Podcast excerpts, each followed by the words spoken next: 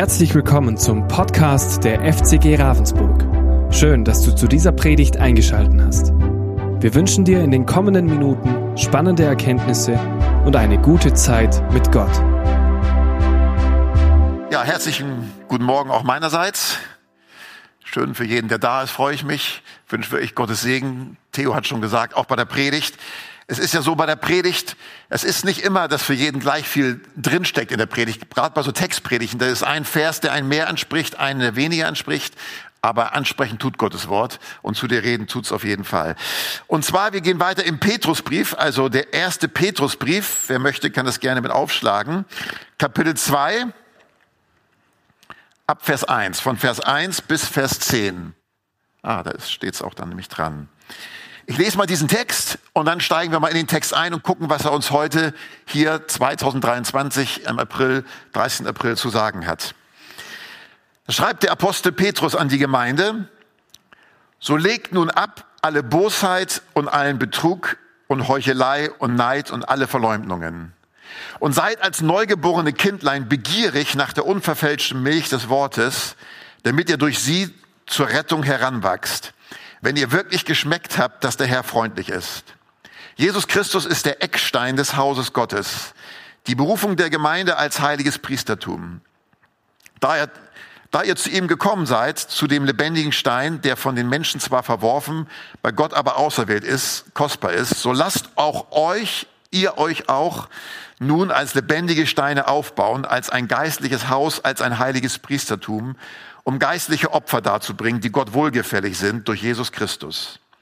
Darum steht auch in der Schrift, siehe, ich lege in Zion einen auserwählten kostbaren Eckstein. Und wer an ihn glaubt, der soll nicht zu Schanden werden. Für euch nun, die ihr glaubt, ist er kostbar. Für die aber, die sich weigern zu glauben, gilt, der Stein, den die Bauleute verworfen haben, gerade der ist zum Eckstein geworden, ein Stein des Anstoßes und ein Fels des Ärgernisses. Weil sie sich weigern, dem Wort zu glauben, nehmen sie Anstoß, wozu sie auch bestimmt sind.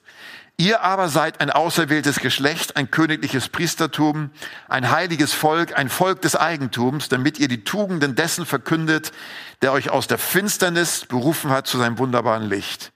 Euch, die ihr einst nicht ein Volk wart, jetzt aber Gottes Volk seid und einst nicht begnadigt wart, jetzt aber begnadigt seid.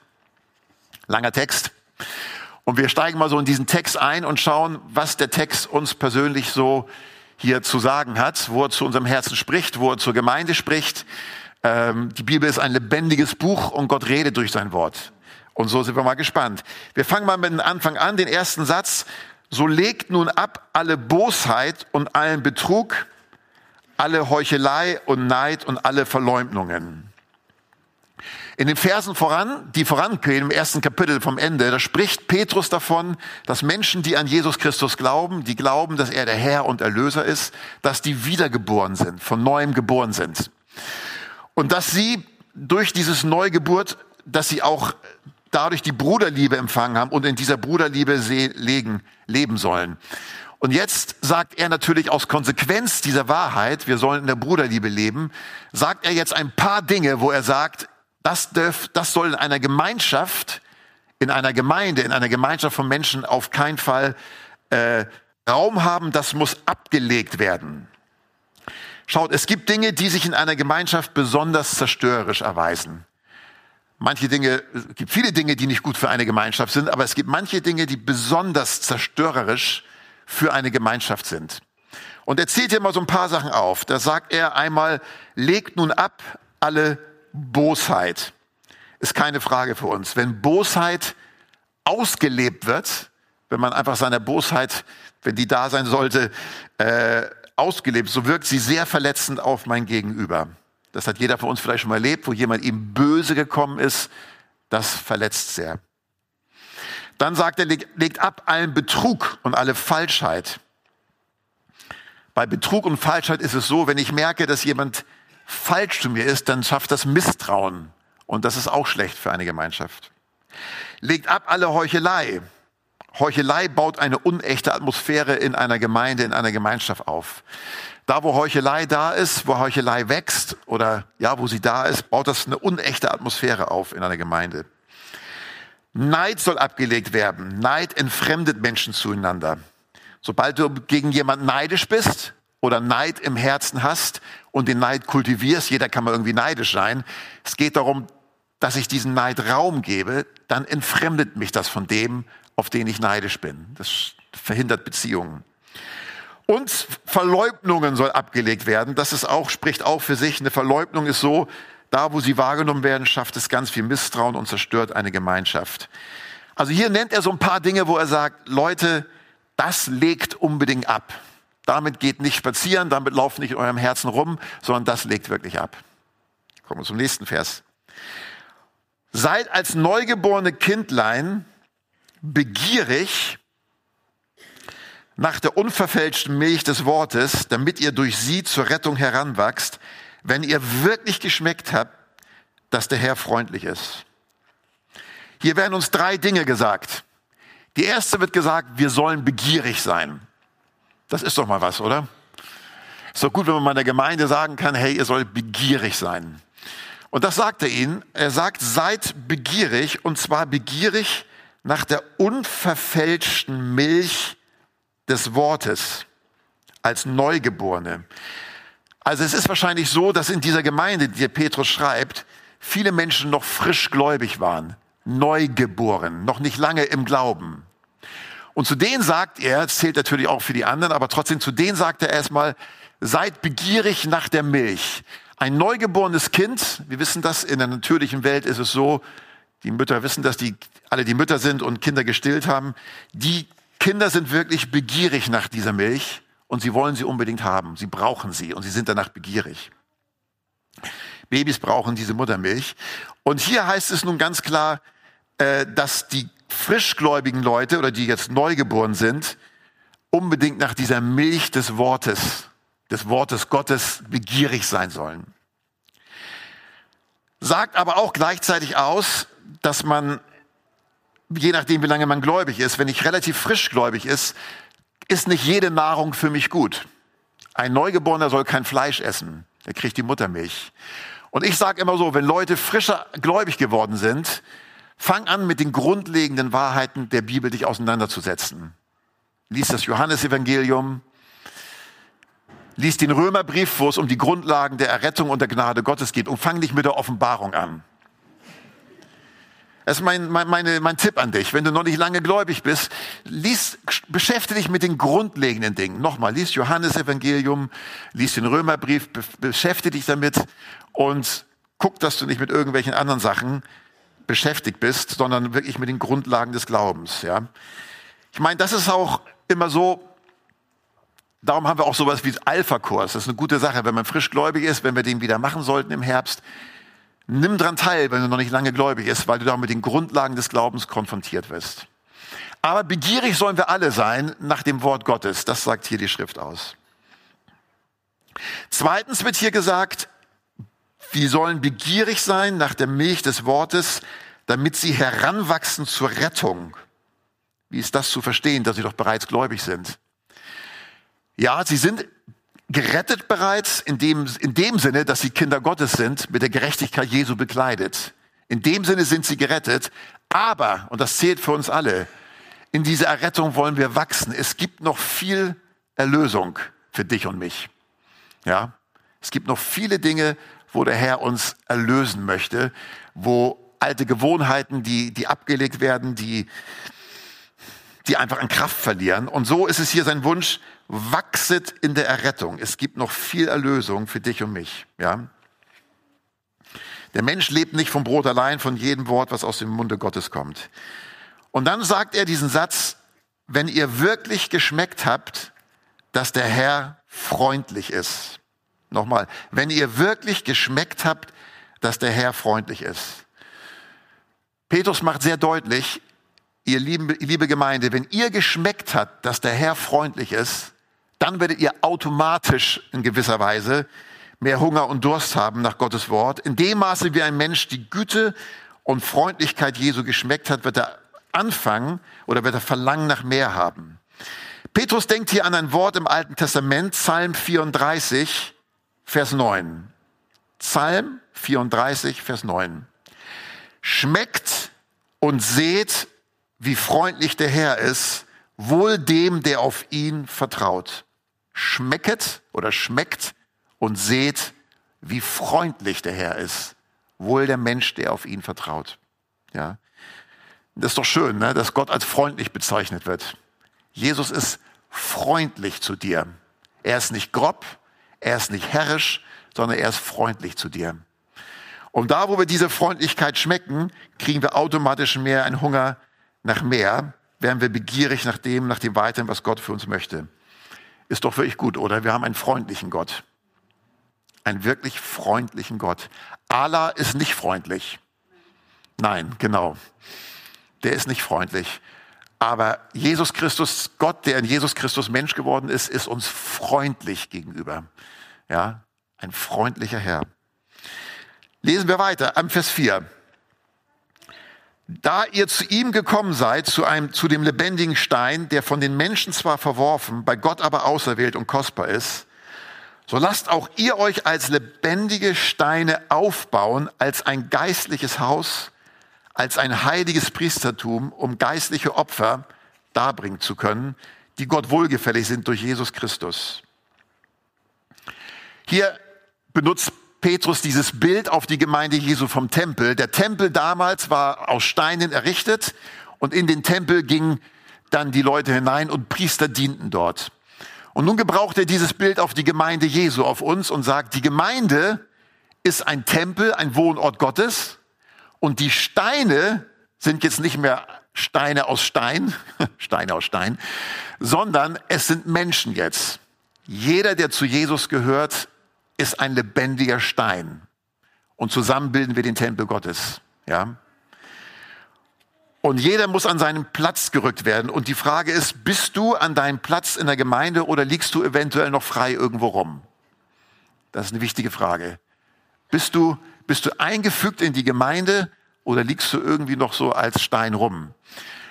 Und das eingefügt in die Gemeinde sind eigentlich ähm, zweierlei Sachen, könnte man sagen. Einmal werde ich, bin ich eingefügt dann in einer Gemeinde, wenn ich ähm, verbindlich in einer Gruppe, ja, es muss nicht unbedingt sein, aber eine Kleingruppe ist auf jeden Fall schon mal sehr gut. Eine Kleingruppe ist eine große Hilfe, um in eine Gemeinde eingefügt zu sein. Wir haben viele Connect-Gruppen bei uns in der Gemeinde. Und ich habe gestern gerade von jemandem erst gehört, die gesagt hat, sie ist so froh über die Connect-Gruppe, weil da hat sie dann Beziehungen bekommen und da ist was gewachsen. Also ich kann gut eingefügt sein, indem ich in einer Connect-Gruppe bin und eingefügt bin ich auch, wenn ich mit meiner Gabe der Gemeinde diene. Ja, ich hatte vor einiger Zeit über das Ausüben der Gabe Gottes gesprochen, dass du deine Gabe, die Gott dir gegeben hat, ausübst. Äh, das kann ich jetzt nicht nochmal wiederholen, aber man kann die Predigt anhören. Einfach bei YouTube FCG Ravensburg und dann Verwaltung der Gaben eingeben. Aber ich bin dann eingefügt in der Gemeinde, wenn ich in einer Gemeinschaft verbindlich gut drin bin und wenn ich mit meiner Gabe diene. Dann bin ich wirklich gut eingefügt als ein lebendiger Stein, ja. Und nun heißt es hier, dass jeder Gläubige ein Priester ist. Das ist eben das Besondere. Ich weiß, dass sich das in unserer Gesellschaft seltsam anfühlen würde, gerade wenn du im Katholischen bist, wenn du irgendwo im Katholischen auf dem Dorf bist und dann den Leuten sagen würdest, dass du ein Priester Gottes bist und sie wissen, du bist gar nicht angestellt als Priester bei der katholischen Kirche, würden sie sich sehr wundern. Aber von der Bibel ist es so. Jeder, der zu Jesus gehört, ist ein Priester. Du bist beides. Du bist der lebendige Stein und du bist gleichzeitig ein Priester, der Gott jetzt geistliche Opfer darbringt. Ja, was heißt geistliches Opfer? Da ist besonders, in ganz besonderer Weise an das zu, zu denken, was wir vorhin gemacht haben, Lobpreis, Anbetung. Ich lese mal Hebräer 13, Vers 15. Hebräer 13, Vers 15. Durch Jesus, durch ihn, lasst uns nun Gott stets ein Opfer des Lobes darbringen. Das ist die Frucht der Lippen, die seinen Namen bekennen. Wenn wir hier am Sonntagmorgen zusammenkommen und gemeinsam Anbetung haben, vollführen wir einen Priesterdienst. Ich weiß nicht, ob euch das bewusst ist. Wir sind nicht einfach nur so da als Herr Müller, Frau Müller, Herr Max, Herr was weiß ich, sondern wir sind Priester Gottes. Und wenn wir hier gemeinsam zu Gott beten und ihn anbeten, vollführen wir einen Priesterdienst. Und das ist vor Gott ganz wertvoll. Und das ehrt und adelt auch noch mal stärker den Lobpreis, was Lobpreis für ich bedeutet. Gehen wir weiter. Vers 6 bis 8. Darum steht auch in der Schrift, siehe, ich lege in Zion einen auserwählten kostbaren Eckstein, und wer an ihn glaubt, soll nicht zustanden werden. Für euch nun, die ihr glaubt, ist er kostbar, für die aber, die sich weigern zu glauben, gilt, der Stein, den die Bauleute verworfen haben, gerade der ist zum Eckstein geworden, ein Stein des Anstoßes und ein Fels des Ärgernisses. Weil sie sich weigern, dem Wort zu glauben, nehmen sie Anstoß, wozu sie auch bestimmt sind. Besonders die religiösen Führer damals in Israel, sie haben an Jesus Anstoß genommen. Darauf bezieht sich auch der Petrus. Sie haben Jesus abgelehnt. Sie haben in Jesus nicht den entscheidenden Stein gesehen, diesen Eckstein, sondern sie haben ihn einfach abgelehnt. Aber Jesus ist der entscheidende Stein. Er ist sowohl der Eckstein als auch das Fundament. Und die Bibel sagt, wer an Jesus glaubt, wer auf ihn vertraut, wird nicht zu Schanden werden. Das ist ein wichtiger Satz. Ja, wenn du an Jesus glaubst, wenn du ihm vertraust, wirst du garantiert nicht zu Schanden werden. Es wird nicht so sein, dass dein Glaube letzten Endes dazu geführt, dass es doch alles für die Katz war. Dass es doch, dass du doch zu Schanden wirst. Nein, dein Glaube wird nicht, wird nicht umsonst sein. Du wirst nicht zu Schanden werden. Hier lese ich nochmal den bekannten Vers aus Johannes 3, Vers 16 und auch Vers 18. Denn also hat Gott die Welt geliebt dass er seinen eingeborenen Sohn gab, auf dass alle, die an ihn glauben, nicht verloren werden, sondern das ewige Leben haben. Vers 18. Wer an ihn glaubt, der wird nicht gerichtet. Amen. Dein Glaube wird dich nicht enttäuschen. Dein Glaube an Jesus ist am Ende nicht so, dass du sagst, oh, ich stehe mit leeren Händen da. Nein, wer an ihn glaubt, wird nicht zu Schanden. Ja? Und für uns, die wir glauben, wie heißt es hier, ist Jesus kostbar. Und mit der Kostbarkeit ist es so, so stärker wir an Jesus glauben, so mehr wir an ihn glauben, das, was er, wer er ist, was er für uns getan hat, desto kostbarer ist er uns auch. Ist gar keine Frage. Desto mehr ich für mich glaube, Jesus ist wirklich mein Erlöser, er hat an meine Schuld für meine Kreuz bezahlt, für meine Schuld bezahlt. Ich bin frei von der Verdammnis, frei von der Verurteilung. So mehr ich diese Wahrheit glaube, desto kostbarer ist er mir auch wenn ich schwächer glaube, wird er mir auch schwächer kostbar sein. Und darum ist es so, dass der Satanas, der Gegenspieler Gottes, gerne an den Glauben rangeht und versucht, deinen Glauben irgendwie zu schwächen, nebulös zu machen, denn dann ist dir Jesus auch weniger kostbar. Okay? Aber in dem Maße, wie ich an ihn glaube und mein Glaube fest ist, ist er mir auch kostbar. Oder wächst diese Kostbarkeit. Gehen wir weiter. Vers 9. Schauen wir uns den an. Wahrscheinlich haben manche am Anfang gedacht, bei den langen Texten, Mensch, wenn wir da jeden Bibelvers durchgehen, dann kommen wir nie ans Ende. Aber du siehst, wir sind schon bei Vers 9. Aber der Vers ist mir jetzt sehr wichtig. Und den schauen wir uns intensiv an. Ihr aber seid ein auserwähltes Geschlecht, ein königliches Priestertum, ein heiliges Volk, ein Volk des Eigentums, damit ihr die Tugenden dessen verkündet, der euch aus der Finsternis berufen hat zu seinem wunderbaren Licht. Ihr aber seid ein auserwähltes Geschlecht, ein königliches Priestertum. Petrus sagt hier im Gegensatz zu denen, die, das, die Jesus verwerfen, die diesen Eckstein verwerfen, diesen, im Gegensatz dazu sind die, die an ihn glauben, die Glaubenden, ich wiederhole es nochmal, ein auserwähltes Geschlecht, ein königliches Priestertum, ein heiliges Volk, ein Volk des Eigentums. Wieder einmal ist es so, dass die Bibel ganz stark die neue Identität des Glaubenden betont. Wenn ich an Jesus glaube, hat sich wirklich ganz viel ereignet in meinem Leben, wenn ich zum Glauben an ihm gekommen bin. Ich habe eine ganz neue Identität, das wird hier betont. Ein heiliges Priestertum, ein königliches Priestertum, ein heiliges Volk, ein Volk des Eigentums. Das sind die, die an Jesus glauben. Überleg dir mal, mit welchen Leuten du dich so aufhältst. Ist doch enorm, ne? Mit wem du hier Sonntagmorgen zusammensitzt. Das ist enorm. Und du selber, wenn du an Jesus glaubst, gehörst sogar noch dazu. Wir schauen uns das mal kurz an, die Begriffe hier. Ihr seid ein auserwähltes Geschlecht. Darüber haben wir schon am Anfang gehört. Die Familie Gottes ist eine auserwählte Familie, ein auserwähltes Geschlecht. Schaut, und wenn ich weiß, dass Wenn ich das verstehe, ich bin von Gott erwählt worden, schafft das zwei Dinge in mir. Dankbarkeit und Verantwortung. Dankbarkeit und Verantwortung. Schaut, wenn der Bundestrainer Hansi Flick, der Fußballbundestrainer, für die die Fußball vielleicht nicht so auskennen sich, wenn er bei einem Spieler anruft und ihn sagt, ich berufe dich, ich wähle dich aus für die Nationalmannschaft, dann ehrt das diesen Spieler ungemein. Aber es bringt auch eine Verantwortung mit sich. Und er sagt, ich will im Trikot der Nationalmannschaft wirklich mein Bestes geben. Und so ist das auch, wenn ich verstehe, der an Jesus glaub, Glaubende ist von Gott erwählt, ich bin erwählt worden, das motiviert mich, auch mein Bestes zu geben, sozusagen, als Christ in der Nachfolge äh, im Reich Gottes. So kann man das wirklich durchaus sehen. Und das dazu führt die Erwählung. Dann das nächste, ein königliches Priestertum. Petrus geht weiter. Man merkt, wie wichtig ihm das mit der Identität ist. Er sagt nun, dass die Glaubenden ein königliches Priestertum sind. Und das ist eine starke Aussage. Nimm es mal ganz persönlich, der du hier sitzt und du glaubst an Jesus als dein Herrn und dein Erlöser. Du bist ein königlicher Priester. Du bist nicht nur ein Priester, sondern ein königlicher Priester. Das Besondere an dieser Aussage ist folgendes. Im Alten Testament war es immer so, da warst du entweder, entweder gab es zwar jemand König oder er war Priester, aber es war nicht beides möglich. Der König hat geherrscht über, die, über das Volk, seine Regentschaft ausgeübt und der Priester war für die gottesdienstlichen Dinge da. Nun ist es so, bei der Gemeinde Jesu, bei den Glaubenden ist beides vereint.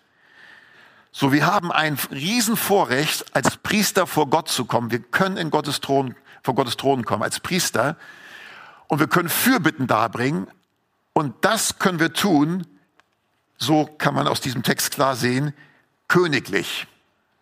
Königlich. Unsere Fürbitte darf königlich sein. Und dann bewirkt sie wirklich ganz viel. Mach das dir mal ganz bewusst. Wenn ich, wenn ich bete und wenn du vor Gott kommst in Fürbitte, dann komm unbedingt in der Identität als königlicher Priester. Mach das dir klar. Du bist nicht irgendjemand, der zu Gott kommt, sondern ein königlicher Priester. Und mit diesem Bewusstsein, das, das stärkt dein Glauben und du darfst in der Fürbitte äh, Autorität ausüben. Das hat wirklich eine Kraft. Ich meine, ich selber habe von dieser Kraft letzten Endes gezehrt. Die Gemeinde weiß es, die hier länger zugehören. Ich war ja in einem tiefen seelischen Loch gewesen, wo es wirklich äh, gar nicht gut stand, muss man wirklich sagen. Es stand gar nicht gut um mir. Und die Gemeinde ist zusammengekommen und hat gebetet. Und äh, diese Gebete haben wirklich Kraft gehabt. Wieder erwarten bin ich aus diesem Loch rausgekommen. Es sah, es sah gar nicht danach aus. Ne? Und so wollen wir uns bewusst machen, hey, wir, wir, wir, wir haben da was vor Gott. Königliche Priester. Wir können diese königliche Priesterschaft ausüben. In diesem Bewusstsein dürfen wir vor Gott stehen, ja. Und dann heißt es noch, ein heiliges Volk, ein Volk des Eigentums, das spricht ja für sich. Wir sind jetzt Volk Gottes, wir sind Gottes Eigentum. Aber wichtig ist ja, wie gesagt, er ist so hinterher, diese Identität den Gläubigen klar zu machen, dass sie sich klar machen, Mensch, ich hab da was von Gott, ich bin da wer vor Gott. Ja. Und dann heißt es noch, damit ihr die Tugenden dessen verkündet, der euch aus der Finsternis berufen hat, zu seinem wunderbaren Licht. Nun sagt Petrus, warum sie ein königliches Priestertum, heiliges Volk sind und so weiter. Und er sagt, damit ihr die Tugenden dessen verkündet, die guten Eigenschaften, der euch aus der Finsternis berufen hat zu seinem wunderbaren Licht. Schaut, wir haben der Welt was zu verkündigen. In erster Linie haben wir das Evangelium der Welt weiterzugeben, die gute Botschaft von Jesus. Aber wir sollen auch die Tugenden Gottes weitergeben. Wir sollen, der, wir sollen den Menschen sagen, so herrlich ist Gott sprechen über Gottes Eigenschaften, über Gottes Charakter. Als zu Pfingsten der Heilige Geist fiel und die Jünger in fremden Sprachen redeten, waren dort Volksgruppen, die diese Sprachen verstanden. Und es heißt dann dort in Apostelgeschichte 2, wie hören wir sie in unseren Sprachen, die großen Taten Gottes zu verkündigen? Das heißt, die haben die großen Taten Gottes verkündet, ja? Und wir sind berufen, den Menschen die großen Taten Gottes zu sagen. Und wenn du geheilt worden bist, angenommen, du hast eine Heilung mal erlebt, dann sag es nicht nur in der Gemeinde, sondern wenn die Gelegenheit sich ergibt, dann gib's auch weiter an Nichtchristen und mach Gott dadurch groß und sagst, das habe ich mit meinem Gott erlebt. So wir dürfen die Tugenden, die guten Eigenschaften Gottes bekannt machen. Das ehrt Gott. Dann heißt es weiter, euch, die ihr einst nicht ein Volk wart, jetzt aber Gottes Volk seid. Und einst nicht begnadet wart, jetzt aber begnadigt seid. Petrus wiederholt hier schon wieder Identitätsfrage. Er sagt, einst wart ihr das, jetzt seid ihr das. Einst wart ihr nicht begnadigt, jetzt seid ihr begnadigt. Und die Bibel spricht, wenn sie über Identität des Gläubigen spricht, sehr oft über dieses Jetzt. Jetzt. Einst so, jetzt so. Ich habe mal so eine Folie, können wir die mal ranschmeißen, aber ich glaube, da kann man nicht die ganzen, ich vermute mal, dass das zu klein ist, wo ich mal jetzt Worte, das ist, das ist zu klein, oder kann man es hinten lesen? Doch. Aber ich lese trotzdem das eine oder andere vor. Da wird sehr schön gesagt, mit so diese Jetzt Gottes. Das war früher, aber jetzt ist das. Ja. Also, Römer 6, 22 am Anfang. Jetzt aber von der Sünde frei gemacht und Gottes Sklaven geworden und so weiter. Oder ich nehme jetzt nicht alle Verse. Römer 8, Vers 1 ist ganz bekannt. Also gibt es jetzt keine Verdammnis für die, die in Christus Jesus sind. Galater 4, Vers 9. Jetzt aber habt ihr Gott erkannt, vielmehr seid ihr von Gott erkannt worden. Epheser 2, Vers 13. Jetzt aber in Christus Jesus seid ihr einst, die ihr fern wart, durch das Blut des Christus nahe geworden. Epheser 5, Vers 8. Denn einst wart ihr Finsternis, jetzt aber seid ihr Licht im Herrn. Wandelt als Kinder des Lichts. 1. Petrus 2, 25, ich spring ein bisschen. Denn ihr gingt in die Irre wie die Schafe, aber ihr seid jetzt zurückgekehrt zu dem Hirten und Aufseher eurer Seelen. Und der letzte Vers, Geliebte, jetzt sind wir Kinder Gottes. Es ist noch nicht offenbar, was wir sein werden. Immer wieder dieses Jetzt.